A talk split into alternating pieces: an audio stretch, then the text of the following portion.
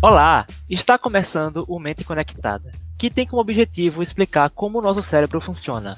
Eu sou Lucas Dantas, estudante de Rádio TV e Internet da UFPE e divido a bancada com a professora do Departamento de Bioquímica, Michele Rosa. Olá, professora Michele. Oi, Lucas. Oi, pessoal. Mais uma semana de Mente Conectada, em parceria com a Rádio Paulo Freire. Você sabia que o nosso cérebro tem a capacidade de armazenar mais de 2,5 petabytes de informação? As nossas memórias são equivalentes a 3 milhões de horas de programas de TV ou a 4 mil iPhones de 256 GB. Mas afinal, o que você acha que é memória? Já se perguntou como consolidamos informações diferentes? Como esquecemos de algumas coisas e lembramos de outras? Por que esquecemos parte de nossas memórias? E claro, como que a gente conseguiria manter as nossas memórias mais ativas por mais tempo?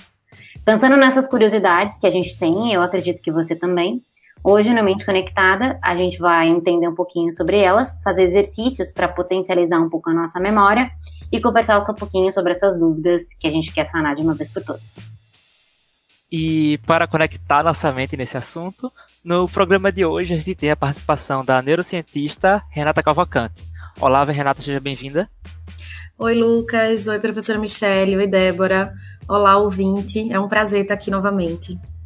E também a gente conta com a participação da estudante de Ciências Biológicas da UFPE, Débora Brígida, que vai fazer as perguntas comigo. Olá, Débora, seja bem-vinda também. Olá, pessoal. É, Michele, para começar, você mencionou essa quantidade enorme de informação que a gente pode armazenar no nosso cérebro, certo? Afinal, o que é memória e como a gente consegue se lembrar das coisas? Pois é, loucura, né, Lucas? Mas a memória é a nossa capacidade de lembrar do passado, é como a gente vive o presente e é como a gente pode planejar o futuro. Pensa que todas essas memórias, mesmo tendo essa capacidade tão grande de armazenamento que o nosso cérebro tem, é, ela define, né? As memórias, elas definem as histórias que a gente vive e quem a gente é, na verdade. Elas são completamente influenciadas pelas experiências que a gente tem, pelos estímulos que a gente tem no nosso dia a dia. Aprender é reter uma informação e memória é armazenar essa informação dentro de estruturas cerebrais de vocês para que um dia a gente possa remeter aquelas informações novamente. Se o nosso cérebro não tivesse a capacidade de memorizar, estaríamos constantemente presos no presente, né? Sem a capacidade de modificar nossos objetivos ou de nos motivar para fazer coisas diferentes ou até de lembrar alguma coisa do passado. A gente ficaria sempre repetindo aqueles erros, né? Porque a gente não aprendeu a memorizar como que a gente poderia sanar e aprender a corrigir aqueles erros. Enfim, Lucas, memória é isso, é como a gente faz a nossa estimulação cerebral ficar vívida a todo momento. É através do estímulo, da leitura, de conhecer alguém novo, é, de um fato novo, é como a gente aprende a andar de bicicleta, é como a gente guarda o caminho para casa, para o trabalho. A gente recebe tanta informação por minuto, é mais ou menos 11 mil diferentes estímulos que o nosso cérebro recebe a cada instante, só para te ter uma ideia. Obviamente, a gente não consegue armazenar tudo, a gente armazena só 40 desses 11 mil estímulos diferentes. Então, a gente é uma espécie que consegue escolher o que armazenar e o que colocar fora. E isso é a nossa capacidade de memorizar. A gente escolhe o que memorizar, aquilo que nos estimulou mais, aquilo que reteve da nossa emoção, aquilo que mexeu mais com a gente, que despolarizou mais no nosso cérebro, é aquilo que a gente vai guardar, é aquilo que a gente vai conseguir lembrar no futuro. O cérebro, isso é interessante, gente. O nosso cérebro está sempre no escuro, ele fica sentadinho esperando algo acontecer. E ele só se modifica, ele só remete, ele só retém informação quando a gente estimula ele. Do contrário, ele vai permanecer sempre no escuro. Naturalmente, para que essas memórias existam, Lucas, a gente precisa de uma comunicação entre os neurônios entre estruturas encefálicas e entre substâncias químicas, que é o que a gente vai conversar hoje. A gente vai ver como que aqueles 86 bilhões de neurônios se comunicam, né, através de trilhões e trilhões de sinapse para sim consolidar as nossas informações. O curioso é quanto mais emocional for esse estímulo, mais forte vai ser a tua memória, mais vai mexer contigo, mais vai se motivar. As nossas memórias, ela contam a história das nossas experiências e relatam nosso padrão de incentivo, motivação, para armazenar esses fatos que mais mexeram conosco. Renata, as memórias são formadas por estímulos, acredito, mas como esses estímulos se traduzem para informações armazenadas? Então, Débora, você começou falando, né, que as memórias são formadas por estímulos. Michelle comentou isso há pouco tempo. O que, é que isso significa na prática, né? Por exemplo, a gente está aqui conversando toda semana e eu lembro exatamente como foi o primeiro encontro, porque era o primeiro, a gente tinha a, o estímulo da novidade, a expectativa da estreia, se ia ter algum problema técnico.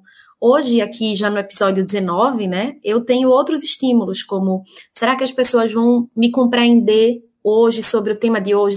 será que elas vão gostar do tema de hoje? Isso por quê, né? Porque a mente já sabe que se houver um problema técnico, por exemplo, como já aconteceu, a gente vai saber como resolver, ou seja, a gente já aprendeu, a gente consegue buscar na memória o que, é que foi feito mesmo quando tal coisa aconteceu, né? Então, o que acontece é que, a depender do estímulo que a gente vai ter em cada experiência vivida, o nosso cérebro vai fazer esse filtro, né, dessas 11 mil informações que chegam aí e escolher as 40, digamos assim, que devem ser guardadas, por quanto tempo elas devem ser guardadas e onde elas vão ser guardadas. Então, na prática, cada estímulo vai gerar uma combinação de interações neuronais, ou seja, de conexões sinápticas entre os nossos neurônios.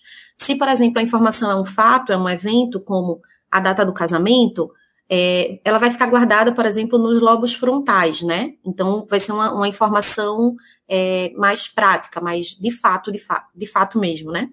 Mas, por exemplo, como ela também está relacionada a um, uma experiência emocional, então, daqui a alguns anos, quando você é, tiver lembrando, né, comemorando esse, essa data de casamento todos os anos, você vai lembrar não só da data em si, mas você vai lembrar de como alguém estava vestido exatamente naquele dia, de alguma história engraçada, seja alguma coisa boba ou alguma coisa cheia de detalhes, porque esse estímulo ele estava sobrecarregado de emoção.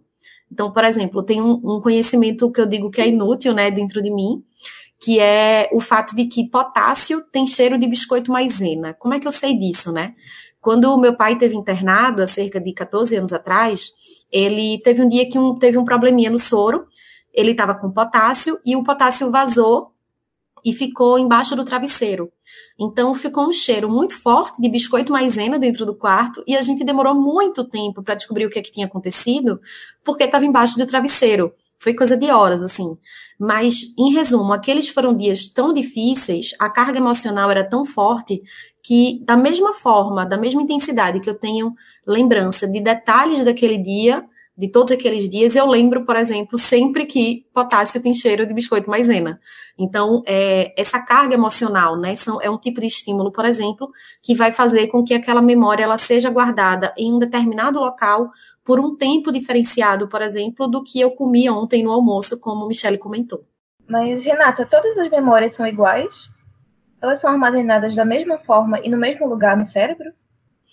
Então, não, né? A gente vai ter algumas classificações dos tipos de memória e, consequentemente, onde elas vão ficar armazenadas. Então, a mais famosa, né, a que, a que a gente usa mais no dia a dia, digamos assim, é a memória declarativa, ou seja, a lembrança de fatos e eventos específicos, como o dia que você passou no Enem, o dia que você se formou na faculdade, enquanto que a memória não declarativa ela vai ter alguns subtipos dentro dela, como, por exemplo, a memória de procedimentos, ou seja, as habilidades e os hábitos que a gente desenvolve ao longo da vida. Então, quando a gente está aprendendo a tocar um, o violão, por exemplo, a gente tem que lembrar ali de todas as notas, onde colocar é, é, o dedo, como fazer o ritmo. Então, você fica muito preocupado com tudo que você está fazendo. Depois de um tempo, quando você já aprendeu a tocar o violão, você consegue tocar o violão, cantar e prestar atenção em outras coisas que estão acontecendo à sua volta, né? Então, você não fica pensando em cada passo que você tem que fazer. Então, é, essas memórias, a diferença né, principal, vamos dizer, entre essa memória declarativa e não declarativa é que a declarativa ela está acessível à nossa consciência. Então, qual é mesmo o número do telefone da minha avó? E aí você lembra se você tiver gerado estímulos ao longo da sua vida, ou seja, é, falar com a avó, né, pelo menos quem é da minha idade, a gente precisou passar alguns anos aí digitando o número do telefone das pessoas para fazer uma ligação. Então, é, o número da minha avó, eu passei muitos anos da minha vida digitando para ligar para ela. Até que chegou um momento em que a gente pode simplesmente tocar num, num botão, né, no, no, telefone, no smartphone, e a gente para de digitar. Então, no caso, minha avó não troca de telefone há 60 anos. Minha mãe já trocou de telefone no último ano umas duas vezes. Eu não sei o telefone da minha mãe porque eu não fico estimulando a minha memória para digitar aquele número. Eu simplesmente vou no contato dela que está armazenado, toco num botão e a ligação vai. Então, é tudo a gente precisa ter é, mostrar para o nosso cérebro, né, como a Michelle falou, a importância daquela informação. Quanto mais você busca ela de forma consciente, então ele vai lhe dar aquela informação. Se a gente para de buscar, então aquela memória ela vai se perdendo ao longo do tempo. Né? Então, é, tem uma outra, uma outra memória também, né? Que é a memória imediata. Ela dura algumas frações de segundos, por exemplo, e ela corresponde, às vezes, a um nível até inconsciente ainda. Então, vamos supor, você está muito concentrado em alguma coisa e alguém fala um número e pede para você repetir, você, recebe, você repete ele na hora, mas aí poucos segundos depois você nem lembra e é incapaz de fazer, né? Porque você não, não vai lembrar mais de forma alguma. Ela nem, essa memória nem chegou a ser, entrar no, no nível consciente da gente.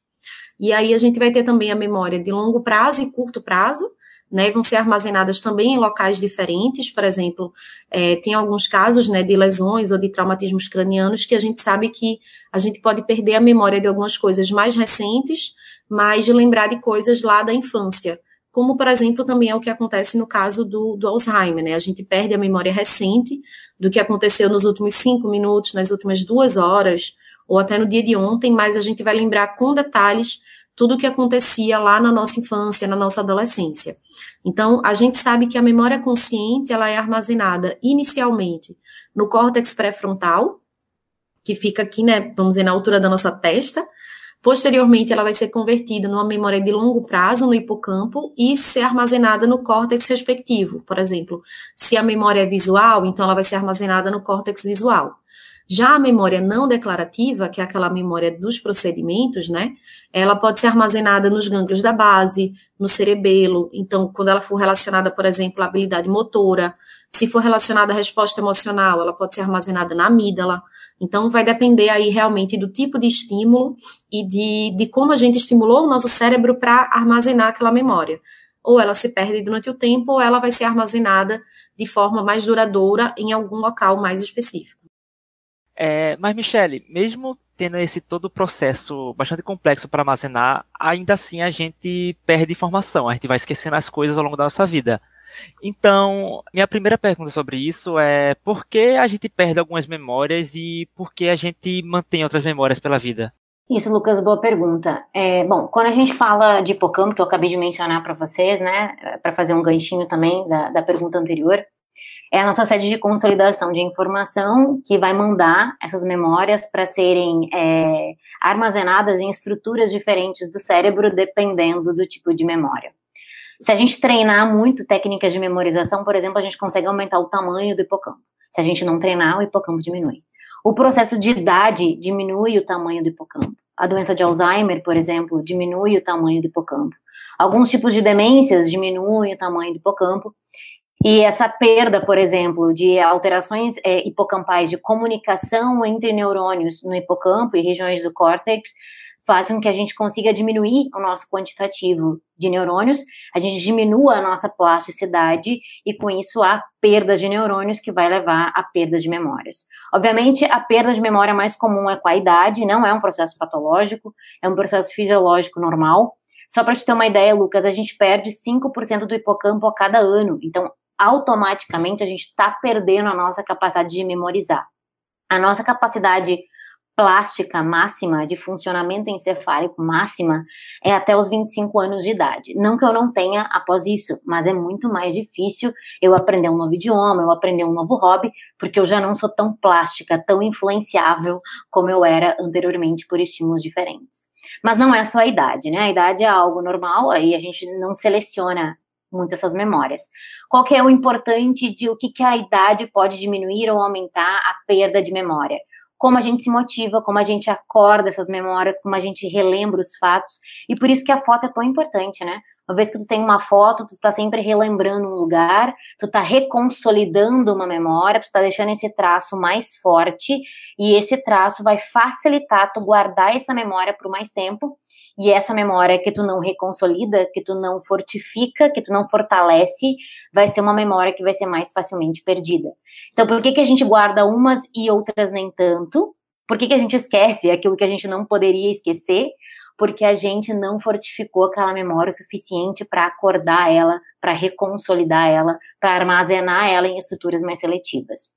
E até a Renata deu exemplo, né, da doença de Alzheimer, que tu vai perdendo as memórias mais mais aqui, que não, que não requer aquele estímulo emocional tão grande, né? As memórias mais recentes. Já aquela memória que tu tá toda a vida lembrando dela, o nascimento do teu filho, o teu casamento, tu consegue ainda lembrar, mesmo numa pessoa com um cérebro tão deficiente, que é o cérebro de uma pessoa com doença de Alzheimer. Então, Renata, as pessoas lembram coisas diferentes mesmo vivenciando uma mesma experiência. Isso tem a ver com esquecimento ou tem mais a ver com o estímulo que a pessoa adquiriu naquela informação? Então, isso vai ter mais a ver, a gente pode dizer, dentre essas duas condições aí, que tem mais a ver com o estímulo, né? Na verdade, vai ter mais a ver com as experiências de vida de cada um. E tudo que faz de cada um ser um ser único, né? Então, imagina que você passa a vida por uma, você na sua vida, você passa por uma experiência traumatizante pela primeira vez, junto com alguém que já viveu algo parecido antes. Então, é claro que vocês dois vão reagir de formas diferentes, porque a outra pessoa já tem um, um histórico, né, de ter, ter vivido alguma coisa parecida. Do mesmo jeito que se a gente tem duas pessoas que estão vivendo a mesma, a mesma situação e que nenhuma das duas nunca viveu aquilo, ainda assim, cada uma vai agir de uma forma diferente, porque cada uma tem um histórico de vida, né, que faz é, é, ter ali alguns, algumas expectativas, algum histórico emocional, é, algum tipo de, de pensamento até, né? Certo. É, Michele, isso me fez questionar se a nossa memória é realmente confiável, ou seja, se ela relata exatamente o que a gente viveu, sabe? Tipo, se a gente lembra de alguma coisa, só que vai que não seja exatamente isso que a gente, como a gente lembra. É, Lucas, é, é justamente um gancho da, da, da, resposta de Renata e da pergunta anterior, né? A nossa memória é extremamente subjetiva, tá? Então, por exemplo, mesmo quando a gente acha, né, na tua pergunta, que a gente está 100% certo de alguma coisa, daquele raciocínio, geralmente a nossa mãe, né? 100% certo daquilo ali, a gente tem chance de estar tá 50% errado. Então, nem sempre a gente tem razão por causa da subjetividade da memória. As memórias, só para vocês entenderem por que, que isso acontece, elas são percepções do universo, gente. Então, elas são os estímulos que a gente recebe do universo. A gente tem aí uma, uma interação física entre átomos que vão gerar uma sinalização celular, potencial de ação com a liberação de substâncias químicas que vai gerar resposta diferente. Então, é aquilo que eu falei para vocês. A cor, o tato, o cheiro, eles não existem. O que existem é uma reação química que vai levar ao nosso cérebro formar a cor laranja, pela absorção da luz, é, a cor amarela e a, a maneira como eu vejo a cor laranja é diferente da maneira como vocês vão ver a cor laranja, porque as reações químicas que acontecem comigo são diferentes das reações químicas que acontecem com vocês. Mesmo que tenham o mesmo padrão atômico, a intensidade dessa reação, a intensidade do estímulo pelo qual elas foram captadas é diferente. Para isso, a gente tem sempre diferentes versões, se tu analisar, né?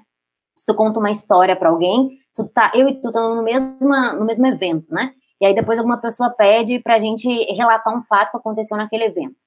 Eu vou ter a minha versão e tu vai ter a tua versão. É sempre assim. Por quê? Porque a gente interpreta, a gente recebe estímulos de forma diferente e essa interpretação vem a, vem a subjetividade da memória. É, agora, a gente aprende, né, a memorizar com a nossa contextualização, com a nossa capacidade de interpretar fatos.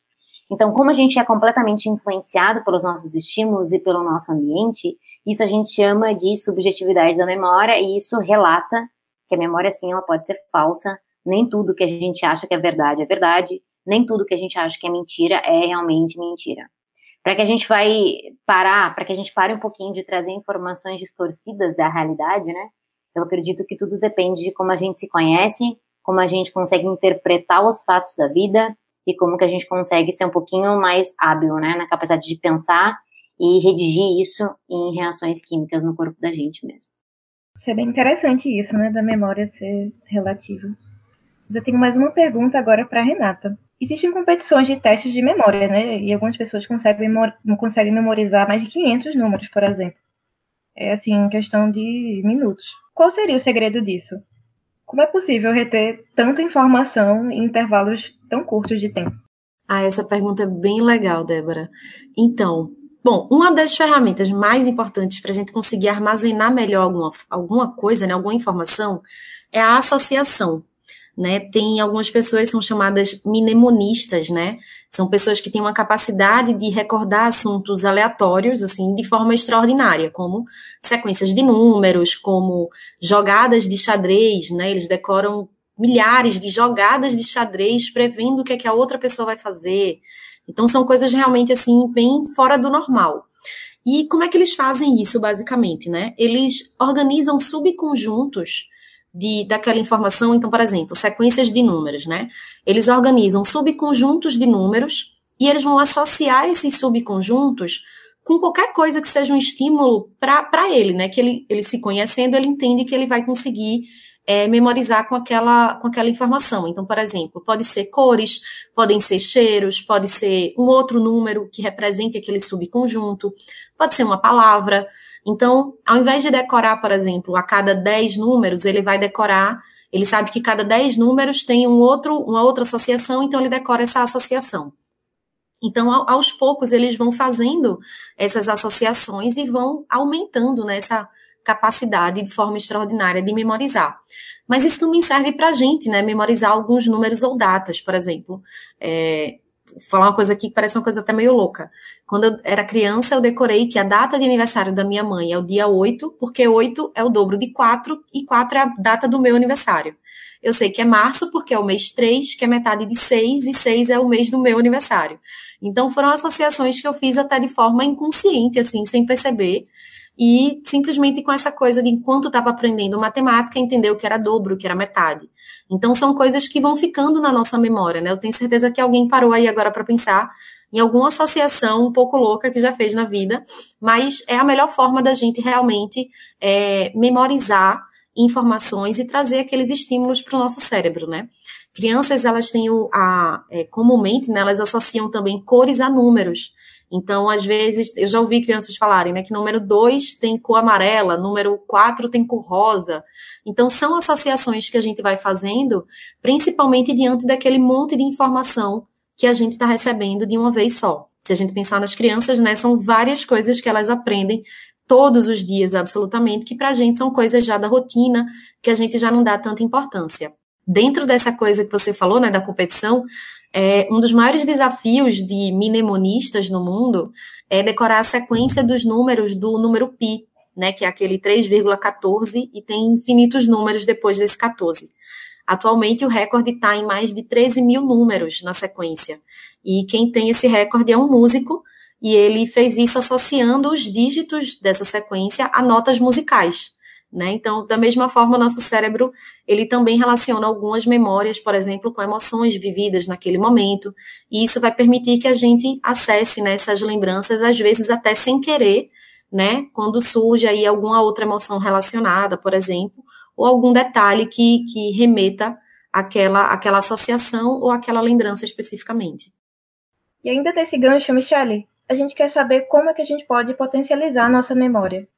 O que, que a gente pode fazer para retardar a perda e armazenar mais informações?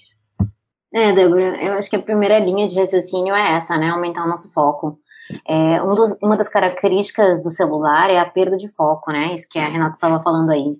Além da perda de foco, é, esse estímulo contínuo do celular faz com que o teu hipocampo diminua, ele aumenta os seus uh, hormônios do estresse, que isso a longo prazo vai levar à perda cognitiva. Então, assim, primeiro que a gente não sabe focar, né? Ninguém, a, o pessoal acha que a gente consegue fazer duas coisas ao mesmo tempo, mas a gente não consegue fazer duas coisas que requerem atenção ou que requerem cognição juntas. Tu consegue ouvir um podcast é, lavando a louça ou tomando banho, mas tu não consegue ouvir uma mente conectada fazendo o exercício da tua aula, é impossível, porque requer capacidades cognitivas distintas e elas vão estar tá ambas ocupadas. Então, a primeira coisa é foco. Gente, foco é treinamento, tá? Tem várias técnicas de, de como aumentar o foco na internet. Eu vou dar alguns auxílios aqui para vocês. A melhor forma que vocês têm de consolidar mais memórias é focar naquilo que vocês querem aprender. É se motivar naquilo que vocês querem aprender. O que, que pode auxiliar vocês nesse processo? O jogo dos sete erros, por exemplo, é um jogo ótimo porque vai ver a capacidade de vocês de verem a atenção, né? De o que está errado numa sala, noutra sala e reterem a atenção de vocês aquilo ali. Outro exercício, obviamente, são exercícios de memória que vocês podem fazer. Tem um bem legal, tu pode pegar quadros diferentes, geralmente com, com pinturas diferentes ou com desenhos diferentes, e comparar, analisar quadros diferentes e depois de um tempo repetir quadro por quadro em detalhes aquilo que tu viu. Se tu fizer isso com o celular, faz isso com um quadro real e faz isso olhando a figura do quadro no celular. Tu vai ver como o celular atrapalha. O celular já, já teve teu foco desvinculado, quando vê chegou uma mensagem do WhatsApp, tu já não lembrou a cara da pessoa, e aí a gente vê como o celular consegue atrapalhar o foco da gente. Pode fazer esse exercício em casa, tu vai ver que a gente não tá mentindo. Outro exercício legal que eu já tentei fazer e aí até me surpreendi com a quantidade de erro, que é descrever a face dos teus pais ou alguém que convive contigo por bastante tempo. Como a gente não tem atenção suficiente às pessoas, né, no nosso dia a dia de conversa, a gente mal olha para as pessoas atualmente, a gente está sempre trabalhando e fazendo coisas diferentes, tu vai ver que tu vai perder todos os detalhes da face daquela pessoa. E se tu for tentar dar um retrato falado dela, tu não vai conseguir, porque tu esqueceu detalhes importantes. Então, isso remete que vocês não têm atenção que a gente não tem atenção, e a gente precisa memorizar e aprender como focar, melhorar a nossa atenção e a partir daí melhorar a nossa memória. Tá? Começa a memorizar a lista do mercado, começa a lembrar o que tu vestiu ontem, o que tu comeu ontem, o que tu vestiu, comeu semana passada, qual foi a tua roupa do Natal, o qual foi a tua última festa, relembra fatos da tua vida, traz as memórias à tona, fortifica, reconsolida aquilo que uma vez tu já tentou armazenar. E aí eu acho que é, isso pode ajudar vocês a fortificar, a fortalecer, né, a memória de vocês e deixar essa memória um pouco mais duradoura e que vocês consigam reter mais informação, perder menos informação e, obviamente, para isso vocês precisam melhorar a saúde mental de vocês. Pois é, a partir de hoje a gente vai seguir essas dicas, eu vou seguir pessoalmente essas dicas e acompanhar meu rendimento, né? Você, ouvinte, pode fazer a mesma coisa para fortalecer sua memória. E infelizmente o programa de hoje está chegando ao fim. Pois é, né, Lucas? A gente viu aí que as nossas memórias compõem nossa identidade, fazem com que a gente lembre do passado, vivenciamos o presente e é que a gente imagine o futuro. E eu espero que a gente tenha ajudado vocês a se conectar com as memórias de vocês e que vocês estejam cuidando das memórias, obviamente. Pois é. E infelizmente o programa está chegando ao fim. Eu agradeço a Renata Cavalcante por aceitar participar da gente de novo. Eu que agradeço mais uma vez estar aqui, Lucas. Obrigada pela companhia, Débora, professora Michelle. Obrigada, ouvinte. E vamos lá ativar e... aí nossa memória. E agradeço também a estudante de Ciências Biológicas da UFP, é, Débora Brígida. Obrigado, pessoal. É sempre um prazer participar aqui do Mente Conectado. E obrigado também a você, ouvinte, que nos escutou até aqui. A produção e o roteiro dessa edição foi da professora do Departamento de Bioquímica da UFPE, Michele Rosa, junto comigo, Lucas Jantas, de Rádio TV Internet, e William Araújo, de Jornalismo, sob a orientação da professora do Departamento de Comunicação Social da UFPE, Paula Reis. A edição minha de Lucas Dantas. Esse programa também fica disponível em formato de podcast nas plataformas digitais. Tchau, tchau e até o próximo Momento Conectada.